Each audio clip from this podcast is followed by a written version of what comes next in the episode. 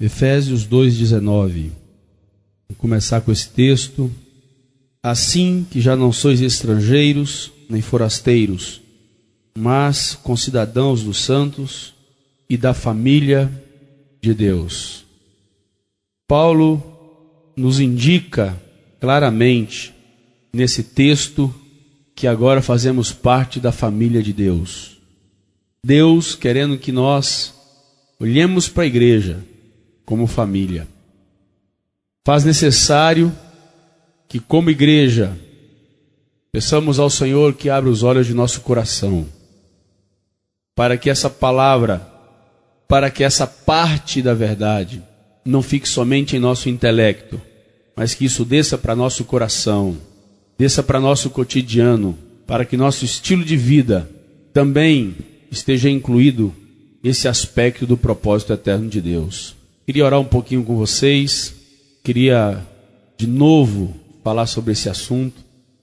Vejo a necessidade da gente aprofundar, da gente repetir, para que essas verdades não, de alguma maneira, não, não caia no esquecimento e tudo isso que Deus tem nos, nos, é, nos presenteado no cotidiano da igreja, é, em vez de ser aprimorado e aperfeiçoado de alguma maneira, possa ser esquecido. Por isso, Senhor, a tua palavra nos diz que você pede ao Pai que nos santifique na verdade, e a tua palavra é a verdade. Queremos a santidade advinda da verdade, Senhor. Queremos a santificação promovida pelo entendimento e a prática da tua palavra. Admitimos a Sua palavra como verdadeira. Admitimos a Sua palavra como fonte de libertação para o nosso coração, porque conhecereis a verdade e a verdade vos libertará.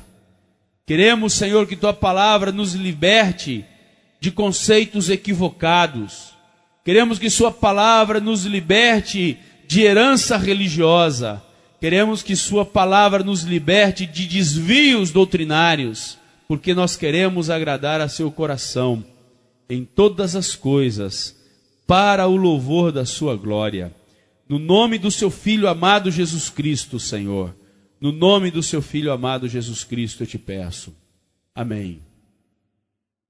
Amados, quero mais uma vez falar sobre a igreja, olhar a igreja dentro desse ponto do propósito eterno olhar a igreja como a família de Deus.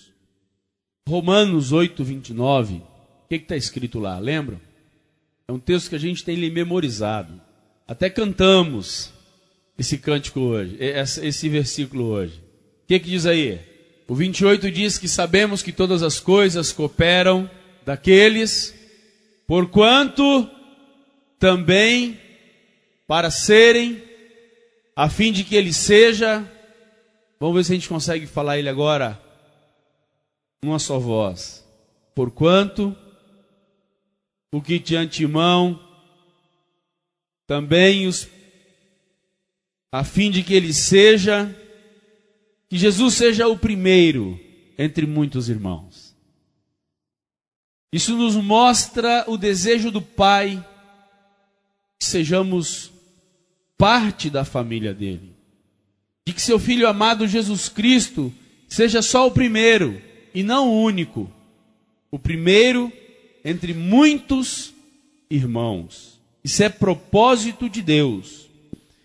Amados, e como Deus poderia aplicar essa parte do propósito eterno dele? Eu queria levar vocês ao entendimento bíblico da representação da igreja que nós temos no Novo Testamento.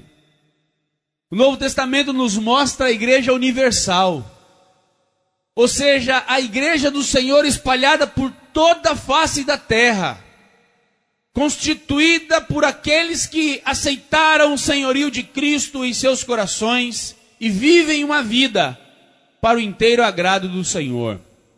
Essa é a igreja universal. Eu te pergunto: tem como você ver, humanamente falando, tem como você enxergar a Igreja Universal? Você tem como? Sim ou não? Você consegue enxergar nesse momento toda a igreja do Senhor no mundo? Sim ou não? Não. Possível. A segunda expressão que nós temos da igreja do Senhor é a igreja na cidade. A igreja do Senhor que está na cidade de Corintos. A igreja do Senhor que está na Galácia. Então, a segunda expressão é a igreja do Senhor que está na cidade. E pelas confusões doutrinárias e pelas divisões que nós vivenciamos hoje no cristianismo, com essa multiplicidade de estrutura humana, eu te pergunto: tem como você enxergar a igreja de Jesus da cidade de Paraná? Tem como você nesse momento dizer assim: não, eu conheço a igreja do Senhor nessa cidade? Não, também. Por quê? Por causa dessa confusão toda. Mas tem uma terceira expressão no Novo Testamento para a igreja, que é muito bom a gente abrir os olhos, porque ali é possível não perdermos absolutamente nada do propósito eterno de Deus, que é a igreja que está na casa de Fulano. Essa é uma expressão do Novo Testamento, em várias partes, afirma Saudai a igreja do Senhor que está na casa de Priscila. Então, amados, eu te pergunto: tem como você enxergar e saber quem faz parte da igreja na casa que você reúne? Sim ou não? Sim ou não? É possível? Então, ali, nós estamos vendo uma possibilidade celestial de nós aplicarmos aquilo que Deus tem nos ensinado mediante a Sua bendita palavra. Se a igreja na casa ela é visível, palpável, conhecida, fica fácil para que nós não venhamos nos perder no meio do caminho ali, então facilita, se tornou fácil aplicarmos as coisas que Deus tem nos dado. Enxergarmos a igreja como família do ponto de vista universal, pouco nos adianta, porque não é palpável. Na cidade, no atual momento pouco nos adianta, porque ainda não é palpável. Dias virão que nós poderemos ver isso. Mas a igreja na casa, ela é visível, palpável, ela é experimentada no nosso cotidiano. Portanto, é importante você parar para pensar dessa maneira. A igreja na casa é a menor expressão da igreja do Senhor, dada-nos pela palavra dele. E ali nós podemos viver a vida cristã de maneira que não percamos nada do tocante à vontade de Deus para as nossas vidas.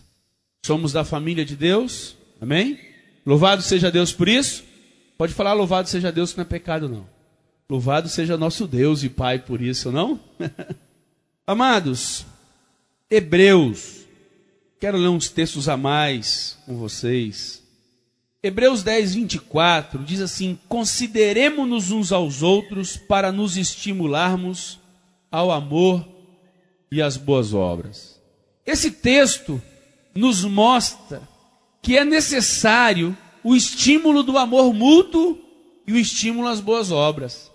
Algo que deve ser estimulado entre nós, uns aos outros. Deve haver entre os irmãos que fazem parte da família de Deus o estímulo às boas obras. Eu estava meditando sobre esse negócio de família e fiquei pensando assim: você sabe como é que eu vou me, me considerar da família de Deus? Quando eu me considerar filho de Deus. Esse é o primeiro ponto. Segundo ponto, ao me considerar filho de Deus, eu devo considerar o meu irmão como meu irmão. Porque senão essa conversa de família, ela vai ser algo teórico. Não vamos conseguir praticar isso no nosso cotidiano. Nosso coração vai ficar desligado desse, desta verdade, de maneira que a nossa vida não vai condizer com a nossa fé, com aquilo que a gente diz crer. Paulo em Romanos, esse texto eu queria ler um pouco depois, esse texto de Hebreus, mas já que eu já li, tá bom, depois a gente aplica ele na frente.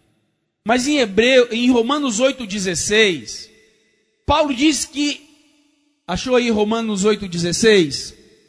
acredita no que está escrito na Bíblia, por favor, confira. Vamos lá? 8,16. Diz assim: O mesmo Espírito testifica com o nosso espírito de que somos filhos de Deus.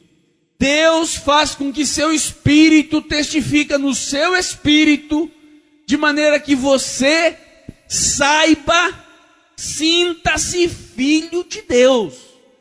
Se nós não tivermos a convicção da filiação, de que eu faço parte da família de Deus, porque eu fui adotado por Deus em Cristo Jesus, sou filho por adoção, eu não consigo me sentir família, porque não me sinto filho.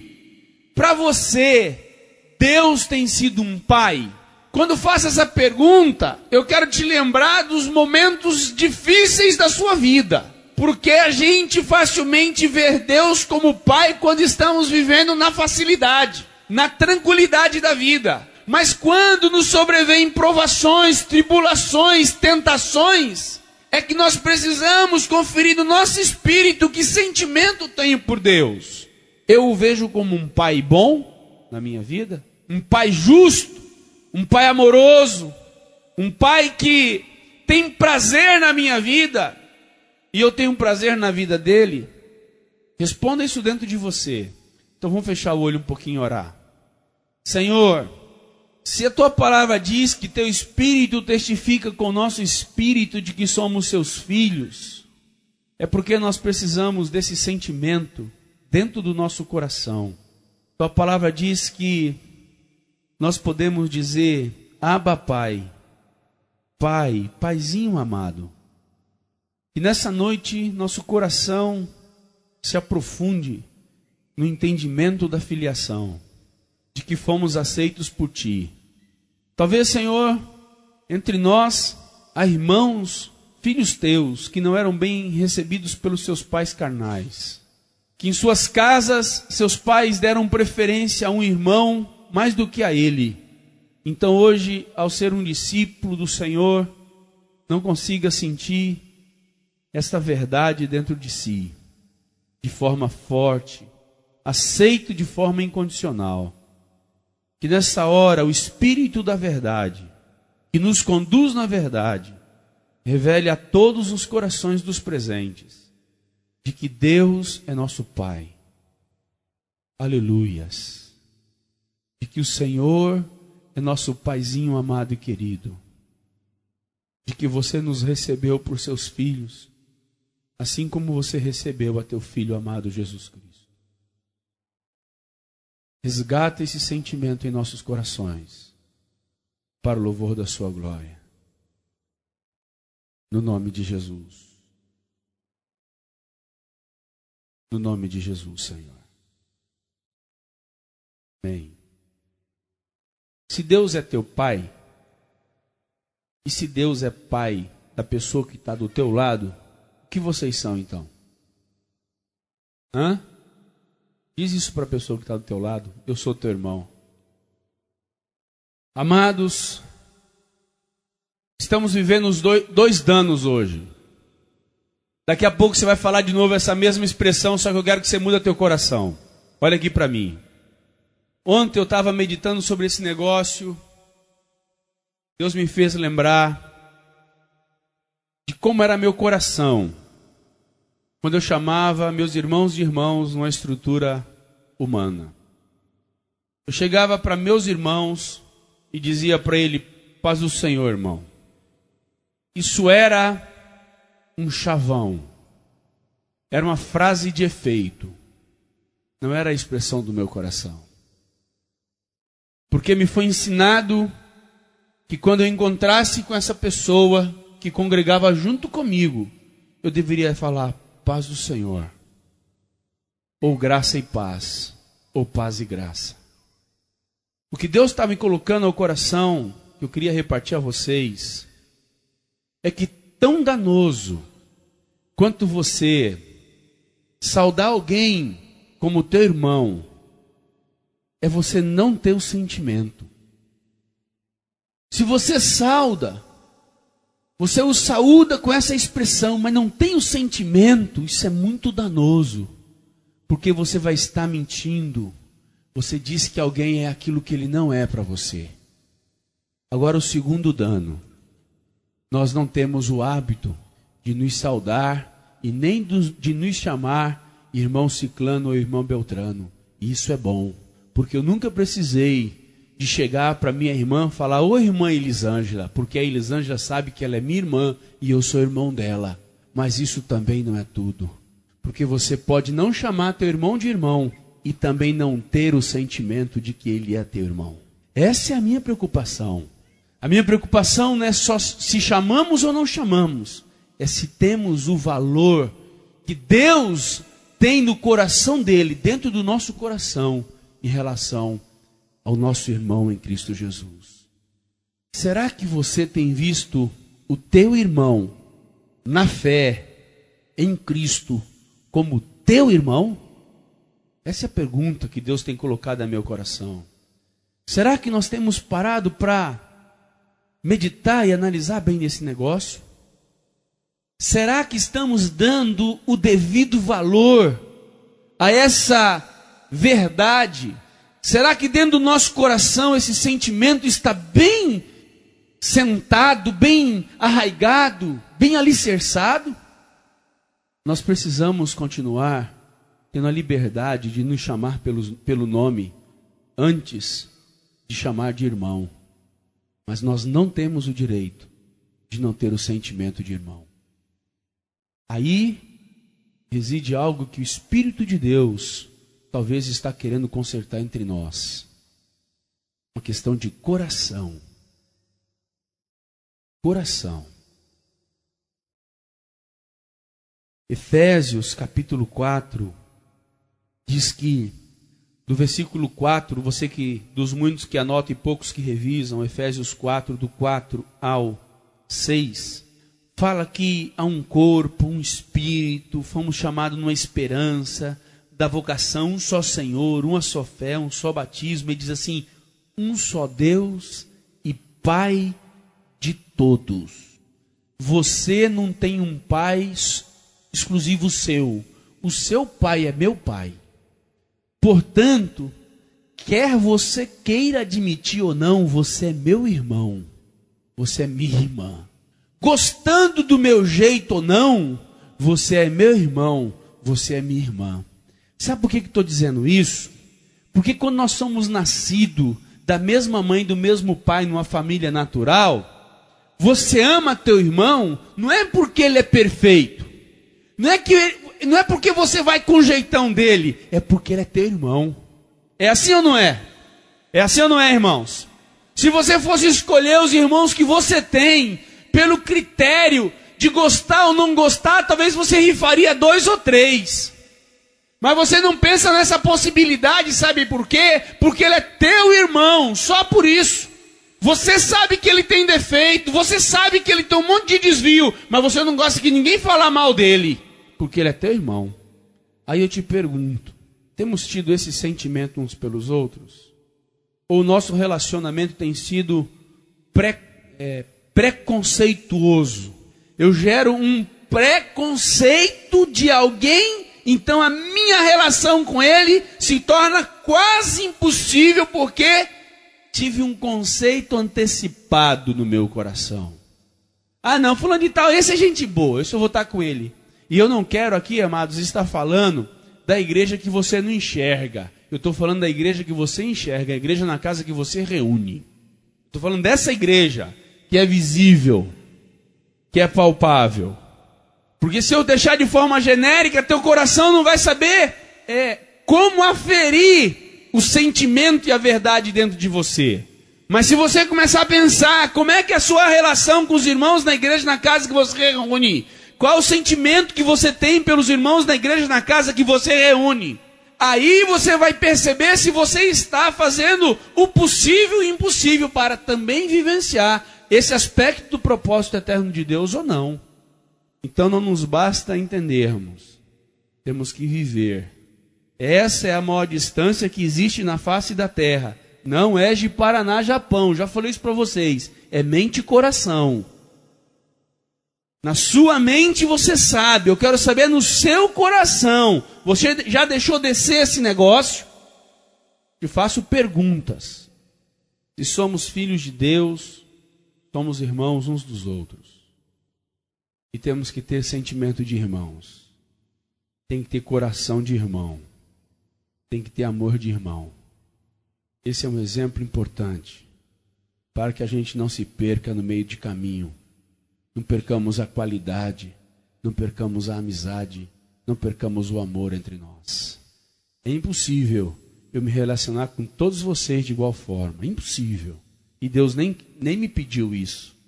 Agora Deus me pede que lá onde Deus me colocou, no corpo, eu vivencie o propósito eterno dele na totalidade. Abra comigo a sua Bíblia em Mateus capítulo 12 versículos 46 a 50. Deixa eu te fazer uma pergunta aqui. Você acha, fazer uma pergunta aqui antes da gente ler. Você acha que Jesus amava Maria, sua mãe? Sim ou não? Vocês acham que Jesus respeitava Maria, sua mãe? Sim ou não? Mesmo? Vocês acham que Jesus fez tudo o que era importante por Maria, sua mãe? Sim ou não? Sim? Vocês acham que Jesus amava seus irmãos carnais e as suas irmãs carnais? Sim ou não? Fazia tudo o que era importante e necessário para as suas irmãs e irmãos carnais? Sim ou não? Então nós vamos ler esse texto. Olha a resposta que você deu, hein? Você está comprometido. E falando ele ainda à multidão, eis que estava fora sua mãe, seus irmãos, pretendendo falar-lhes. A sua família natural estava do lado de fora querendo conversar com ele. Provavelmente alguma coisa importante, porque Marcos e Lucas diz que eles mandando chamar Jesus. E disse-lhe: Alguém, eis que estão ali fora, tua mãe, teus irmãos, e querem falar-te. Porém, ele respondendo, disse ao que lhe falara: Quem é minha mãe? E quem são meus irmãos? Eu quero que você faço essa pergunta para ti: quem é a tua mãe e quem são teus irmãos? Pergunta lá dentro do teu coração. Quem tem sido sua mãe e seus irmãos hoje? Eu estou falando a nível de valor, estou falando a nível de consideração, a nível de tempo. Jesus disse assim: porque qualquer que, que fizer a vontade de meu Pai que está nos céus, este é meu irmão, irmã e mãe. Olha para o irmão que está do teu lado. Conhece já ele? Conhece muito, né? Agora eu quero te fazer uma pergunta. Você dá essa pessoa que está do seu lado ao valor que você dá para sua mãe carnal? Você dá para essa pessoa que está do seu lado o valor que você dá para os seus irmãos carnais? Queridos, eu estou dizendo isso a vocês porque estou ainda inconformado com essa parte do propósito eterno de Deus na igreja. Sabe por quê? Porque tem muita balela, muita conversa. E a ação do coração está do tamanho do salário mínimo, pequena. Compreendem? Quem são os teus familiares verdadeiros? Quem são? Te pergunto. Você tem tempo para sua família carnal e você tem tempo para sua família real? Quero dizer que a sua família carnal é passageira porque lá ninguém vai casar e nem dar em casamento. Não pensa que Deus vai pegar seu bloquinho genético e levar para o céu e lá construir uma casinha para o seu bloco genético. Lá não vai existir isso. Portanto, quero te informar: se existe valor, é o valor da família espiritual, da família real. Porque nós temos um rei, portanto, nós fazemos parte da família real. Porque Jesus é o rei dos reis. Meu irmão é rei dos reis, senhor dos senhores. Meu pai é dono de tudo. Meu pai criou céus e a terra. Meu pai, pela palavra dele, subsiste todas as coisas, visíveis e invisíveis. Quero te informar que meu pai é teu pai. Se você está satisfeito com teu pai carnal, desiluda, meu filho se satisfaça com teu pai espiritual que te fez nascer de novo, para você não ir para o inferno, para você poder dar a vida eterna, para você fazer parte do reino celestial. você não desencantou-se ainda, você está equivocado com a tua vida, meu brode. Valor na vida do homem só tem valor quando este valor é eterno. Fora disso, eles vão. Vendo a pessoa que está do seu lado? De vez em quando eu falo para minha esposa, digo assim, esposa, eu tô tenho um vínculo com ela que é maior do que o meu casamento. Porque o dia que Jesus voltar, nós não seremos mais marido e mulher, mas continuaremos sendo irmão um do outro. Aleluias, amados. Coloque esse troço na sua mente e no teu coração. Onde está o nosso valor familiar? Portanto, se você tem uma família pequena, você estava com a visão equivocada, porque a sua família é grande. Olha aqui, olha o monte de irmão que você tem.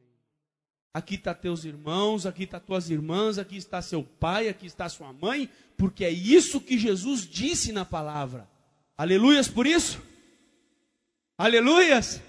não se sinta só, porque esse sentimento, primeiro, é nutrido por um coração que não entendeu da filiação eterna, que Deus é teu pai e você é filho dele. Segundo, que você não estava compreendendo que somos irmãos uns dos outros. Agora dê um abraço no teu irmão, por favor. Agora vamos nos abraçar como irmãos que somos em Cristo Jesus. De novo nascido, recriados por Ele Aleluias. Quero dizer a vocês que Deus quer nos santificar com a verdade. Admita esta verdade dentro de você. Estou pedindo graça do nosso Pai para que nos permita cortar esse mal pela raiz, esse desvio, esse equívoco pela raiz. Amados, eu preciso continuar. Vou dizer para você por quê. Porque esse abraço, ele tem que ser acompanhado de uma série de atitude que só ocorre quando você sai daqui. Você compreende? Eu estou pedindo a graça de Deus para a gente cortar esse mal pela raiz, sabe por quê, amados? Porque a minha preocupação é no que tem acontecido no dia a dia. Porque no encontrão, vocês são dez. No encontrão eu tenho dificuldade para começar a pregar, porque vocês querem se falar, querem se beijar, querem se relacionar. Esse não tem sido o meu problema. O problema é quando nós saímos daqui. Eu digo mais, o problema é quando termina o encontro. É quando termina o encontro. Como, como termina o encontro, Edmar? Você que tem seu carro fofinho, bonitinho, cheirosinho para ir para casa, se preocupa com os teus irmãos da igreja na casa que você reúne, se ele tem uma maneira de se locomover agradável? Estão sacando onde eu quero chegar, né? Estou entendendo como é que eu estou levando a conversa, né? Amados, eu descobri no Senhor que só a revelação me traz convicção. Sem revelação, o ser humano não tem convicção alguma. Ele é uma Maria, vai com as outras. É um crente chuchu. Ele pega o gosto de onde ele está. Se ele está com gente espiritual, ele é espiritualizado. Se ele está com gente mais ou menos, ele é mais ou menos. Se está com gente carnal, ele é carnal. Agora, o que é convicto ele influencia as pessoas com o seu estilo de vida. Aí pode vir pai, pode vir mãe, pode vir irmão, pode vir tia, pode vir sobrinho, pode vir avó, bisavô, que a sua convicção, a sua convicção acabou. Você é convicto de que sua família são aqueles que fazem a vontade do pai. E ponto final. Quando não é assim, você é cheio de dedo. Desafio de Deus é abrir os olhos de nosso coração para que eu o veja como meu pai, me sinta como seu filho e reconheça a vida do meu irmão como meu verdadeiro irmão. Salomão diz que há amigos mais chegados. Ah, é? É. Por isso que agora eu quero encaixar aquele texto que eu li de Hebreus. Eu li aquele texto muito antes. Ele não tinha a força que ele vai ter agora. Agora ele vai ter a força devida. Diz bem assim. Você tá, você tá, sua, sua Bíblia está aberta em Romanos? Ainda? Então vamos para Romanos 12, 10, depois a gente vai ler Hebreus de novo. Hebreus 12, 10. Para depois a gente ir lá. Romanos 12, 10. Depois a gente vai para Hebreus. Diz assim: Amai-vos cordialmente uns aos outros com amor de irmão. Amai-vos cordialmente uns aos outros. Você sabe o que significa uns aos outros? Sabe? Vou te ensinar como é que é esse negócio. Olha para a pessoa que está do seu lado. A pessoa que está do seu lado olha para você. Vocês devem se amar com amor de irmão. Compreende? Agora, olha para trás. O, o, último olha para frente. Senão ele vai ficar sem irmão, vai ficar sofrido. A última fileira não pode olhar para trás, senão ele fica abandonado. Olha para frente. Então eu quero te dizer que amar uns aos outros significa você amar verdadeiramente essas pessoas que você está enxergando, caramba. Não é para amar somente a sua mãezinha, o seu paizinho, os seus irmãozinhos, as suas irmãzinhas que nasceram da mesma barriguinha. Por favor. O amor que devemos ter é com aquela consideração que nós lemos acerca de Cristo. É considerar irmão, irmã, considerar pai, mãe, quem? Quem devemos considerar assim? Você leu na Bíblia, quem devemos considerar nosso irmão e irmã, pai e mãe? Quem? Quem? Ah! Então, o negócio mudou de, de cantiga agora, né? Mudou o tom do papo. Eu devo amar todos aqueles que estão buscando fazer a vontade de meu Pai. E aqui disse que eu devo amar cordialmente cada um de vocês.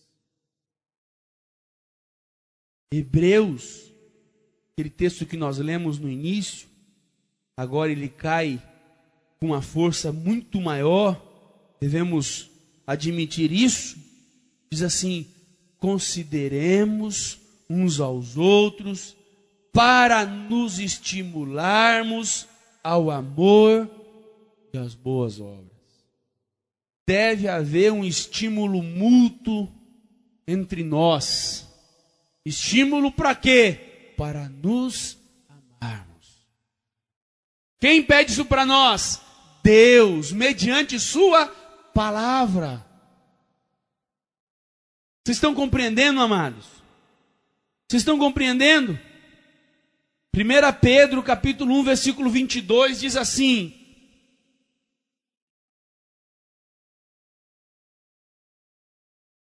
Diz assim: purificando vossas almas na obediência à verdade. Minha alma que é constituída do meu intelecto, aquilo que eu penso, do meu sentimento com aquilo que eu sinto, da minha vontade, que é aquilo que eu faço, deve ser purificada na obediência da verdade.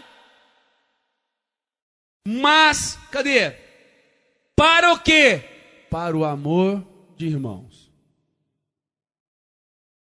Eu devo ser purificado na alma para amar meus irmãos. Olha que coisa bonita.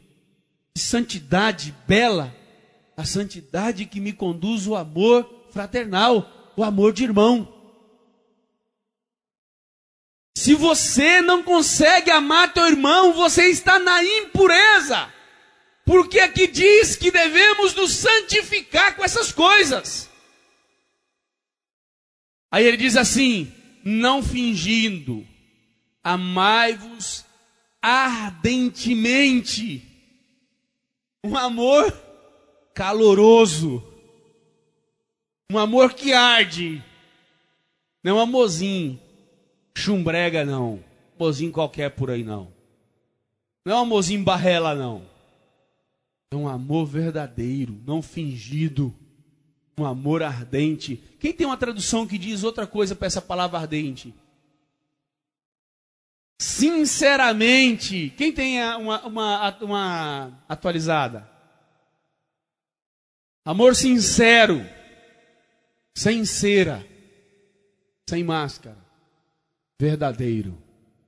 Devemos os amar assim. Compreendemos bem? Bem? Amém, amados? Amém? A Bíblia está nos apertando um pouquinho, é isso? Por isso a dificuldade do amém. Hã? Amados, João, capítulo 13. Um texto que não é muito conhecido, mas a gente deve dar uma olhadinha nele de vez em quando. Versículos 34 e 35. João 13, 34 e 35 diz assim: Um novo mandamento vos dou. Tem um mandamento novo na praça, gente. Eis que estamos descobrindo hoje um novo mandamento de Jesus. Que vos ameis uns aos outros. Não é para amar sua família carnal que está falando, é para amar uns aos outros. De que maneira? Hã? Como devemos nos amar, amados? Como Jesus nos. Como é que Jesus tem nos amado? Vai de vez em quando na sua casa? Ah, não, tem dia que ele não está indo com a sua cara, ele nem vai na sua casa. Hã? Está cansado demais para para olhar para você? Sim. Ele está muito ocupado lá com as obrigações celestiais. Aí não dá para ele se preocupar com a gente assim, né? De vez em quando ele esquece a gente por um tempão. Tudo isso que eu estou falando, você tem que colocar isso, reproduzir isso para a igreja na sua casa. Como é que você tem praticado esse tipo de amor na, sua, na igreja, na casa que você reúne? Porque senão fica uma coisa muito abstrata, você entende, Dani? Aí faz se quiser. Tem um, uma medida feridora. Nisto, nisto o quê? No que ele disse no versículo 34, todos conhecerão que sois meus discípulos. Se vos amardes uns aos outros. Se é condição, gente. Ele diz assim, ó, se vocês amardes uns aos outros, serão que sois meus discípulos. Se não, não. Vamos nos comprometer. Não se comprometa com a pessoa que você está abraçando toda hora, não, sabe? Pode ser Deve ser um amor obrigatório ali. Vai que você dá perto da sua esposa e tem que ser obrigado a amar ela. Não tem. eu queria sugerir um negócio, mas eu estou achando que eu não tenho tempo e a bagunça vai ser grande. Mas eu queria sugerir que você trocasse o lugar que você estava sentado e sentar perto de alguém que você não está sentado com ele sempre. Só para a gente poder ter essa palavra numa dimensão prática, né? Olhar assim, hum. Você já viu? A gente, a gente, até na hora de sentar nos encontros, a gente quer sentar sempre perto da mesma pessoa. Não é verdade? Sempre perto da mesma tem uns, inclusive, que eu sei quando ele nem vem no encontro, que ele sempre senta na mesma cadeira. É só olhar para aí, rapaz, fulano não veio hoje. Já sei que não veio e pronto. Cadeira cativa. Diz a teu irmão, você se compromete em amá-lo com o amor de Jesus, com o amor que Jesus tem te amado. Só para teu irmão. Diz que você se compromete. Tá dizendo isso? Tá? Tá bom, então olha para mim aqui. Olha aqui, não em pé mesmo, vamos sentar não. Eu quero aprofundar um pouco mais essa verdade. Beleza? Olha aqui para mim agora. Olha aqui. Eu vou te falar uma novidade. Vou te falar uma novidade, uma novidade embutido nesse mandamento. Quando a gente era, quando a gente estava estudando, nos ensinaram que o contrário do amor é o ódio. Eu quero te dizer que às vezes o contrário do amor é indiferença. Nem sempre é o ódio, você não precisa odiar para não amar. Você só precisa ser indiferente a teu irmão. Aí você já não está amando ele. Não está amando ele ardentemente, cordialmente. Então, pode abraçar lá e dizer, se comprometer ele que você se diante do Senhor está se comprometendo em amar a teus irmãos com o amor de Cristo. Amados, abra sua Bíblia na primeira carta de João, capítulo 4. Vamos lá. 1 João capítulo 4, versículos 20 e 21. Me diz uma coisa, deixa eu fazer, eu gosto, eu gosto de fazer perguntas, né? Porque as, a pergunta nos estimula ao pensamento, sempre. Vamos lá. Fazer uma pergunta. Olha aqui para mim, por favor. A gente, vai, a gente vai abraçar muita gente hoje ainda. Mas vamos olhar aqui para mim um pouquinho. Quem aqui que ama Deus, levanta a mão. Aqueles que amam Deus, levanta a mão. Aleluias! Te amamos, Senhor. Agora vamos ler a Bíblia. Se alguém diz, eu amo a Deus, mas aborrece o seu irmão, é mentiroso. Pois quem não ama seu irmão, que está vendo, não pode amar a Deus que não vê. Eu quero que você saiba que se até hoje você dizia que estava amando a Deus e tem problema de me amar, tem uma mentira dentro do seu coração. Porque se você não dá conta de amar o marzão, você não vai dar conta de amar Deus. Compreendeu? Vou falar com uma gurizada. Caiu a ficha? E dele temos este mandamento. Qual mandamento? Quem ama a Deus, ame também a seus irmãos. Deus é meu pai, eu sou seu filho, vocês são meus irmãos. Existe agora uma série de conversa bíblica que me orienta como deve ser meu relacionamento com vocês, que são os meus irmãos. Devo valorizar vocês mais do que a minha família carnal. Devo amar a vocês se quero amar a Deus. Devo amar vocês com amor ardente, não fingido. Devo amar vocês de forma cordial. Hã? No campo, os irmãos amam-se de forma tão cordial, quando estão jogando bola, fazem comentários cordiais. Nossa!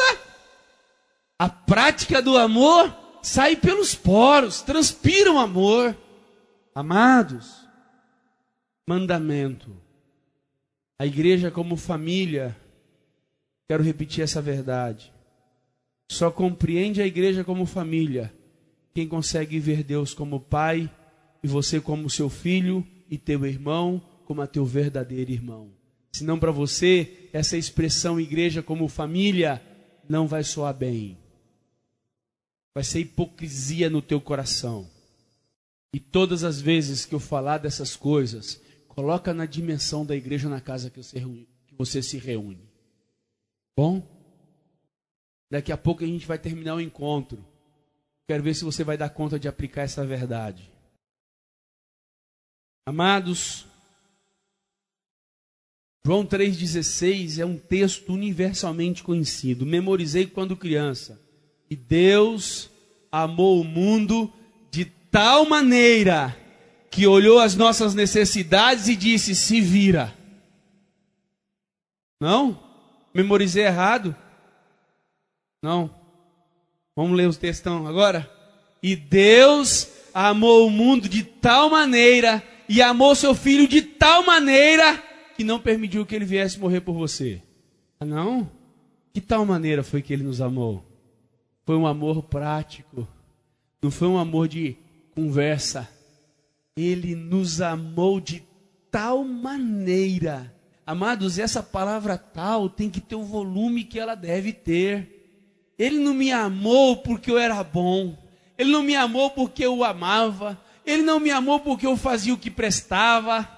Eu só fazia cacuira, só o que não valia nada. Aí ele me ama de tal maneira que entrega o seu único filho para morrer por um porqueira chamado Edmar. Esse é o tamanho do tal. Você entregaria um seu filho carnal para morrer no lugar de um cabra que não vale nada? O Ailton está me falando aqui que tem gente que não dá uma galinha, quanto mais um filho. Digo a vocês, esse tal tem que ter importância de tal. Que nos deu esse amado filho para morrer por nós. Não é gostoso ser amado assim? Não é verdade? Se sentir amado dessa forma. Agora, 1 João capítulo 3, versículo 16 também tem um texto que nós deveríamos memorizá-lo, porque é um texto de tal maneira conhecemos o amor nisto. Nisto eu conheço o amor, que ele deu a sua vida por nós. Também devemos dar nossa vida pelos nossos. Se você não dá tempo, não dá conta de dar seu tempo, você vai dar conta de dar sua vida. Se você não dá conta de dar carona, vai dar conta de dar sua vida. Se você não dá conta de dar uma parte na cesta do amor, você vai dar sua vida. Se você não dá conta de dar atenção, você vai dar conta de dar sua vida. Me conta a outra, por favor. Se você não consegue se preocupar com teu irmão, você vai dar conta de dar vida? É óbvio que não. Mas é nisto que nós conhecemos o amor. Um amor prático. Um amor verdadeiro e genuíno. Quem ama está junto. Quem ama serve. Quem ama, ama. Quem ama se doa. Esse é o que ama. A gente faz o que a gente acha prioritário. Tudo que você prioriza, você arruma tempo. E tudo que você não prioriza, você arruma uma desculpa. Tudo. Capítulo 2 de Atos. Aqui tem uma.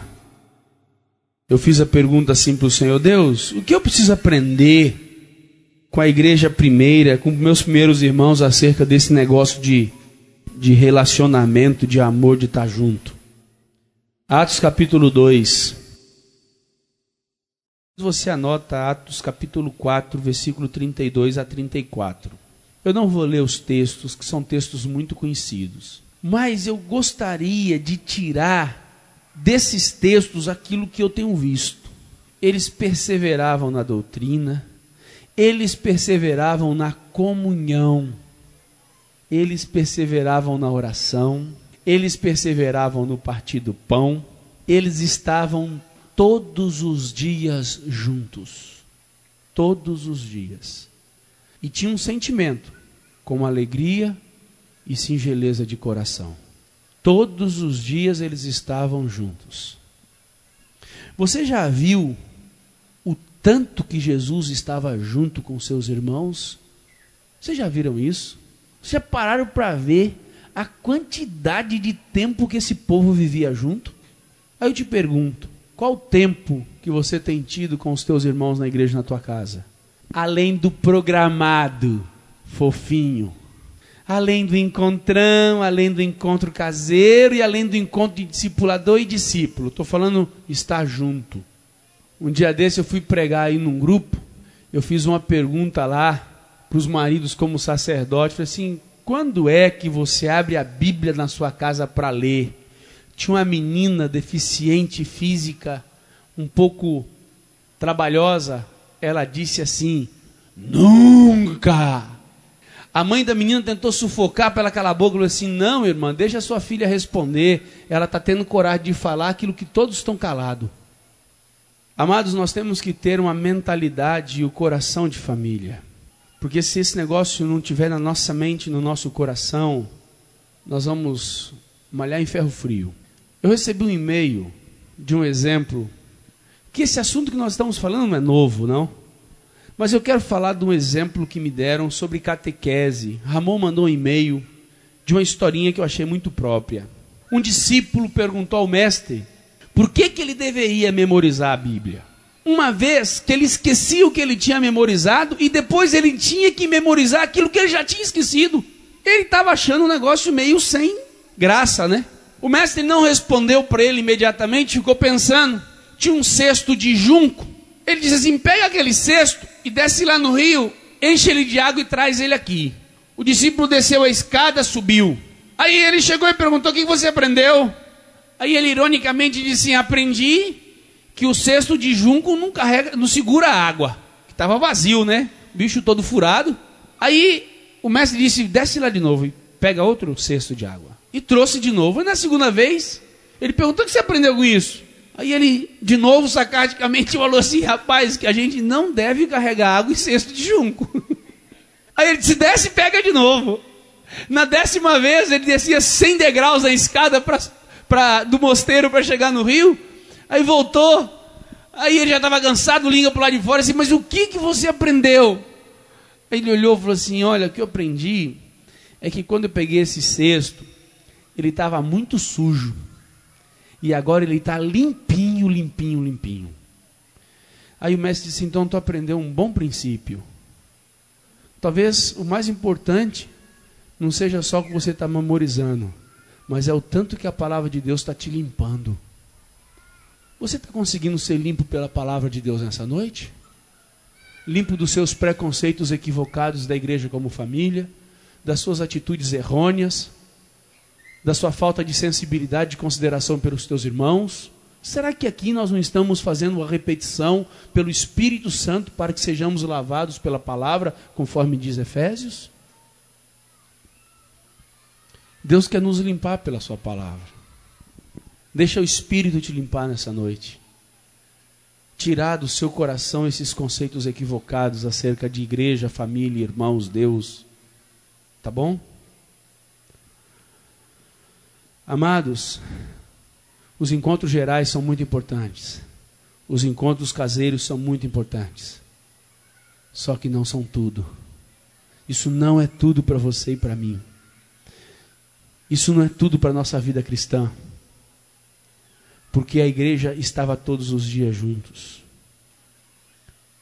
O mundo colocou na sua cabeça uma visão individualista de viver. Existe uma frase demoníaca que diz assim: cada um por si e Deus por.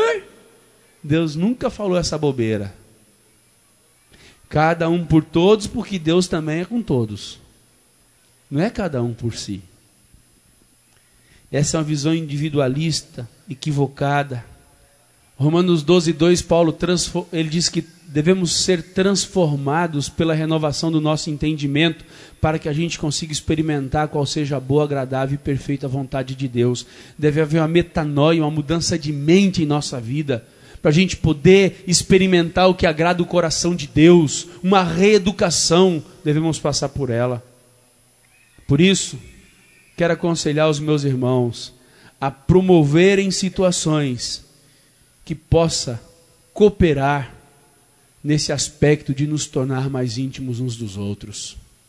Amado, seja um é, homem dedicado a cooperar com Deus para o cumprimento da família. Seja você aquele que abre a tua casa para receber muitos irmãos. Seja você aquele que se dispõe ir na casa dos teus irmãos. Não minta para você mesmo, achando que você não tem tempo. Não minta para você mesmo, achando que você deve dar tempo só para os seus familiares carnais. Não minta, isso não vem de Deus. Nós lemos na palavra dele. Na minha casa eu fiz uma supervisão. Abra sua Bíblia em Mateus 7, 12. Eu quero falar da supervisão para depois ler o texto. Um dia fiz uma roda, como a gente sempre faz essas rodas na igreja e na casa. Aí eu comecei assim, ó, da minha esquerda para a minha direita, eu comecei a perguntar assim: nos últimos seis meses, quem é que recebeu uma visita na casa? Nos últimos seis meses. E fui falando, e fui perguntando, amados, mas foi um muro da lamentação. Oh, fala bem a verdade, mas tem gente que nem sabe onde que eu moro, nunca se importou comigo, nunca ninguém me visitou, e foi, foi, foi, foi. Amados, mas que, olha que grupo, hein? Nosso Deus, eu, que tristeza ouvir aquelas respostas. Ninguém, ninguém, ninguém, mas não tinha uma viva alma para salvar a gente. Todo mundo foi detonando uns aos outros. Aí parou em mim, aí eu falei assim: agora eu quero voltar à pergunta. Eu vou perguntar para você, começar daqui. Nesses últimos seis meses, quantos irmãos você visitou? Amados, mas deu uma coceira em todo mundo. Porque na hora que fala, na hora de falar que não foi visitado, Aí a língua fica desse tamanho. Mas na hora de responder quantas visitas feio, é, é, fez, parece que o gato comeu a língua. Ninguém tinha nada para falar. Mateus capítulo 7, versículo 12. Jesus diz assim, ó: Portanto, tudo o que vós quereis que os homens vos façam, fazei-lo também, porque esta é a lei dos, e os profetas. Tudo aquilo que você quer que faça contigo, pois é, faça você primeiro é relacionamento, uma via dupla, não é uma via única, é via dupla. Eu e você, você e eu. Não é mão única. Não é um relacionamento de você só querer receber. Então eu quero dar algumas sugestões para que possamos crescer nesse ambiente de família, de igreja. Vamos sair somente dos beijos e dos abraços para a prática. Vamos amar de forma prática. Vamos encontrar-nos para comer, conforme lemos em Atos 2:46. Vamos juntar panela. Vamos ter essa prática de juntar panela, de estar junto. Vamos na igreja na casa ter uma rotina de visita mútua, de relacionamento, porque irmão se visita. Irmão Eu, eu falei para vocês algum tempo atrás, né? Uma coisa mais interessante. Me veio nessa figura de irmão, Júnior, fiquei pensando assim. Eu fiz essa pergunta na igreja da minha casa, também o pessoal ficou mudo. Você sabe onde cada um que reúne na sua casa mora? Também não tinha resposta, né? Aí eu fiquei pensando ao contrário. Eu sou irmão da Elisângela, por exemplo. Aí imagino que eu estou na cidade aqui em Paraná, aí eu encontro com uma amiga da Elisângela que sabe que eu sou irmão dela, que estudou com ela. Disse assim, oi Edmar, tudo bem? Tudo bem. Me diz uma coisa. A Elisângela está morando em Paraná? Eu digo, está morando em Paraná. Me, me dá o endereço dela, que eu gostaria muito de ir na casa dela para falar com ela. Aí vocês imaginam a cena, eu digo assim, é, eu não sei onde ela mora. Você pensa, como não sabe? Ah, ela mudou ontem, antes de ontem, ela mudou de casa, você não está sabendo qual foi a casa? Não, é porque eu não sei onde ela mora. Vocês acham, amados, que alguém poderia achar isso no mínimo, no mínimo, no mínimo, no mínimo, sensato? É óbvio que não. Como é que a gente acha que isso é normal na igreja? Olha para você ver que coisa. Porque eu disse a vocês que quando Deus usa um exemplo natural, nos dando um exemplo cotidiano, era para que nós pudéssemos enxergar o que a gente tinha que fazer. Hum, vamos supor aqui agora. Hã? Eu sou irmão do Edeilto Carnal. Edeilto, menino bem sucedido, tem seu carrinho, tem a sua esposinha, sua filhinha, tudo fofinho. E eu tô quebrado, não dou conta de ter uma bike. Aí nós terminamos o encontro. Só que ele é meu irmão carnal. Aí ele vai embora para casa dele, tá eu, um filho num braço, um filho no pescoço, a minha esposa do lado, nós vamos marchar para lá para ter 20, não sei das quantas. Isso é normal? Não, isso é normal. Isso é normal. O amor ele é prático. O amor ele tem atitude. Por que, que a gente acha normal isso? Tem que haver uma transformação no nosso coração nessas coisas, irmãos. Então, dá carona, sugestão. Dá carona, empresta seu carro, abre a tua casa. Fazer trabalho junto. O Júnior nos deu um belo testemunho da igreja na casa dele. Aquilo é vida de família. Tá lá uma irmãzinha que está com um problema de fossa, vai lá todo mundo do grupo caseiro, os machos, fazer buraco. Amado, isso, isso, isso produz tanto relacionamento que vocês não sabem. É tanta brincadeira, é tanta coisa que acontece num dia desse. É uma coisa gostosa de família. Uma coisa deliciosa. Quanto dinheiro poderia ser economizado se a gente usasse a nossa mão de obra um finalzinho de semana, né? Fazer uma coisinha junto ali para alguém que está precisando. Quanto dinheiro a gente economizaria e quanto cresceríamos no relacionamento fraternal? Preste atenção nisso, anote no coração. Não podemos ter relacionamento restritos, ou seja, com a família carnal ou só com seus discipuladores ou com seu discípulo. O relacionamento é com a igreja que está na casa de fulano de tal. Ele deve, e se você for um irmão gracioso e conseguir envolver mais pessoas, que Deus te dê graça para fazer isso. Mas eu estou falando de um ponto de vista mínimo e possível de ser praticado. Tirar férias juntos. Tirar férias juntos. Viaja, programa as férias juntos. Vai lá, ah, aquela confusão toda, claro, cada um no seu quarto, né? Tudo bem certinho. Não, eu estou falando isso porque senão vamos falar por aí falando que o Edmar está ensinando outra coisa, não tem nada a ver. Sair de férias junto, chega lá, cada um tem o quarto direitinho, com a família ali junto, aquela brincadeira toda. Vale a, vale a pena. Praticar esporte juntos. Mas praticar esporte não é praticar violência, insensibilidade, rivalidade, disputa. Não, praticar esporte, entendeu? Se tem uma coisa que eu quero fazer aqui, eu quero fazer de público para vocês entenderem, eu quero resgatar a prática do vôlei entre nós. Lá atrás, eu fiz esse negócio. Sabe por que, que eu acho justo? Como é que mulher vai jogar bola? Futebol. Mas vôlei vocês podem jogar. Aleluias. E quando eu falo isso, amados, eu estou falando em você envolver os irmãos para o relacionamento fazer um negócio para que a gente consiga estar junto para se relacionar por causa da nossa amizade. Aí, amados, esse solteiro macho, vou te contar, hein? Tão fraquinho nisso, hein? Fraquinho, fraquinho, como diz o Júnior. Fraquinho, fraquinho. então, amados, estou saindo da minha cirurgia. Vamos começar a marcar um vôleizinho no nosso dominguinho aqui. Jogar um vôlei. Ah, que vai ser uma beleza. Beleza, vocês vão ver. Vai ser joia demais. Vai ser bênção de Deus. Louvado seja o Senhor não se associar sempre com aquele que é mais forte, porque os débeis precisam de nós, os fracos devem ser colocados nos ombros e ser carregados, Porque na igreja, na casa, às vezes você elege lá um casal que você gosta demais, você se identifica demais e os demais você esquece dele. Então vamos fazer esse tipo de coisa. Não precisa ter grupos, ah, solteiro com solteiro, casado com casado, velho com velho. Nada disso. É igreja, é família. Entendeu? Velho com velho, só o Isaías ia ficar sozinho, né, Isaías? Amados, devemos tomar iniciativa de se aproximar, amar sem esperar qualquer coisa em troca. Você tem iniciativa. Ah, não, já fui na casa dele uma vez, agora se ele quiser, ele vem na minha. Você quer dizer que não passe no coração de vocês? Para cima de mim. Não é cumprir tabela, amados. É cumprir o mandamento do amor. Amém? Colocar no coração que relacionamento é algo gradativo, que cresce, não é estático. Você não, não começa 100% amigo, íntimo, mas você tem que começar para crescer nesse relacionamento de amizade, nessa coisa gostosa.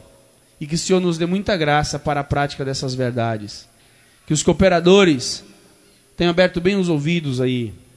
Que depois possamos pegar essa, esse CD e repetir bastante esse ensino.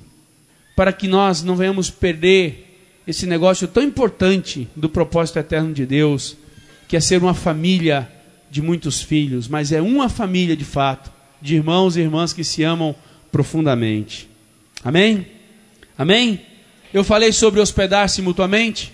Não, né? Estou falando de, dos mandamentos que eu vejo de forma clara na palavra. Lá manda a gente ter a prática dessa hospedagem mútua, porque muitos não sabendo hospedaram anjos, diz assim. Então, e quando estivermos juntos, colocar em prática Efésios 2:9, que o que sai de nossa boca sejam coisas que edificam aquele que nos ouve. Quando estivermos juntos, que nossa conversa, que nossa fala seja coisas agradáveis ao Pai. Que Deus não tenha problema de ouvir aquilo que você fala, você compreendeu? Que Deus fique tranquilo na sua conversa, naquilo que você edifica teu irmão. E assim, Deus estabelecerá a sua vontade e a glória dele será muito maior no povo de Deus aqui em Paraná. Amém, amados? Me queiram bem que não custa nada. Vamos levantar um pouquinho para a gente orar. Queria concluir esse encontro, Natal, a gente ministrando. Eu queria cantar esse cântico de forma profética. Somos corpo assim bem ajustado, totalmente ligado, unido, sabe? Vamos cantar ele de forma profética que que a partir de hoje isso seja uma plenitude no nosso coração. Que isso seja uma prática aprofundada dentro de nós. Compreende? Vamos fazer isso. Amados, é, eu esqueci de dar um exemplo que ontem eu estava ministrando em Cacó essa palavra. O Espírito Santo me trouxe esse exemplo ao coração e eu gostaria que você ouvisse esse exemplo. Fui muito tocado por Deus quando veio esse exemplo ao meu coração. Quando eu estava pregando, me veio o seguinte, o seguinte exemplo meu, na, minha, na minha mente. Quando um irmão carnal nosso, um irmão na carne, que mora na nossa cidade, adoece quando o irmão carnal nosso adoece, o que a gente está disposto a fazer para que esse irmão não morra? O que você faria para não perder o irmão seu carnal com a doença física? Hã? Se você sabe que se você vai perder teu irmão, você ficaria indiferente, o que, que você faria? A gente tem coragem de fazer doideira, na é verdade? A gente faz dívida, a gente faz compromisso. Depois me lembrei do Elinho, um discípulo nosso, querido cooperador. Nós nos metemos numa dívida de todo tamanho para levar o pai dele para o Paraná num, num avião, porque o médico falou que se ele chegasse lá de avião era possível ele ser curado, ser feito a cirurgia nele. A gente ficou lá um tempão envolvido com dívida para pagar aquele avião. A gente fez, morreu o pai dele. A gente queria ter a segurança de tudo aquilo que era possível, a gente, a gente fez. O que você tem feito para aqueles irmãos que estão doentes espiritualmente na sua na igreja, na casa que você reúne? Que você tem feito pelas necessidades daqueles que estão perto de você? Amar, amados, é muito mais do que falar é você ter uma atitude prática. Do mesmo jeito que você não tem dúvida que faria qualquer coisa para abençoar o irmão carnal, pois é, Deus quer que você tenha essa mesma atitude pelo teu irmão carnal. pelo teu irmão espiritual, porque assim é cumprida a vontade de Deus nas nossas vidas, amando de forma prática uns aos outros, tá bom? Recebi um novo coração do Pai, coração regenerado, coração transformado. Coração que é inspirado por Como fruto deste novo coração, eu declaro a paz de Cristo. Te abençoo, meu irmão. Ansiosa é nossa comunhão. Vamos voltar lá. Amados, agora a gente pode cantar uns para os outros, sair do lugar, tá bom? Vamos nos abençoar. Sai do seu lugar, abençoa teu irmão. Profetiza isso. Coração regenerado, coração transformado, coração que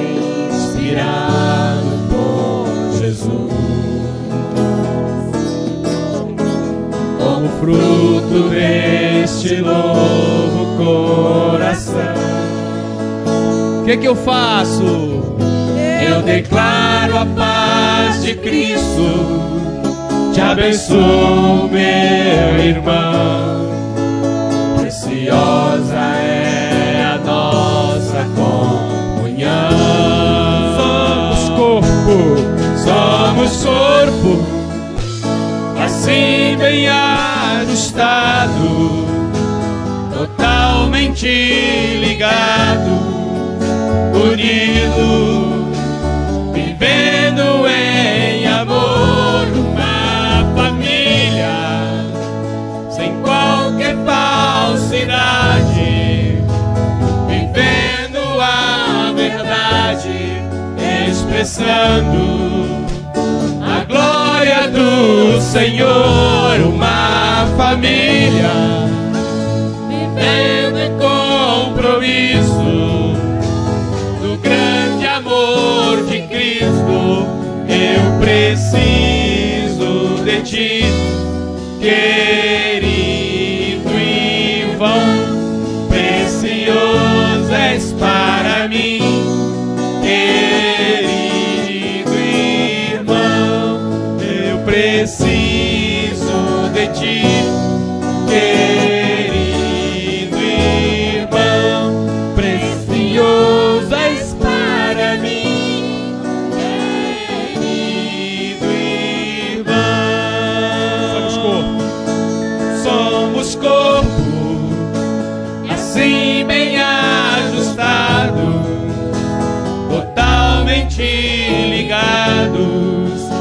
unidos, vivendo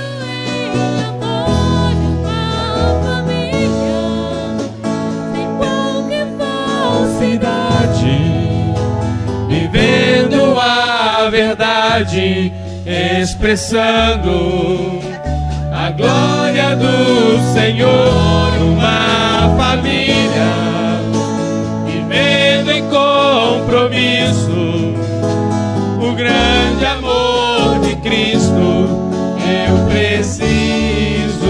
ti, querido irmão, precioso és para mim, querido irmão.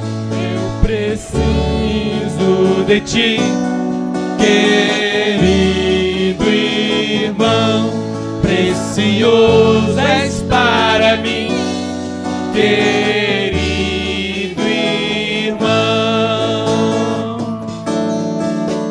Recebi um novo coração do Pai coração regenerado, coração transformado, coração que é inspirado por Jesus. Igreja Família de Deus, coração. Eu declaro a paz de Cristo. Eu declaro a paz de Cristo. Te abençoo, meu irmão. Preciosa é a nossa comunhão. Somos corpo,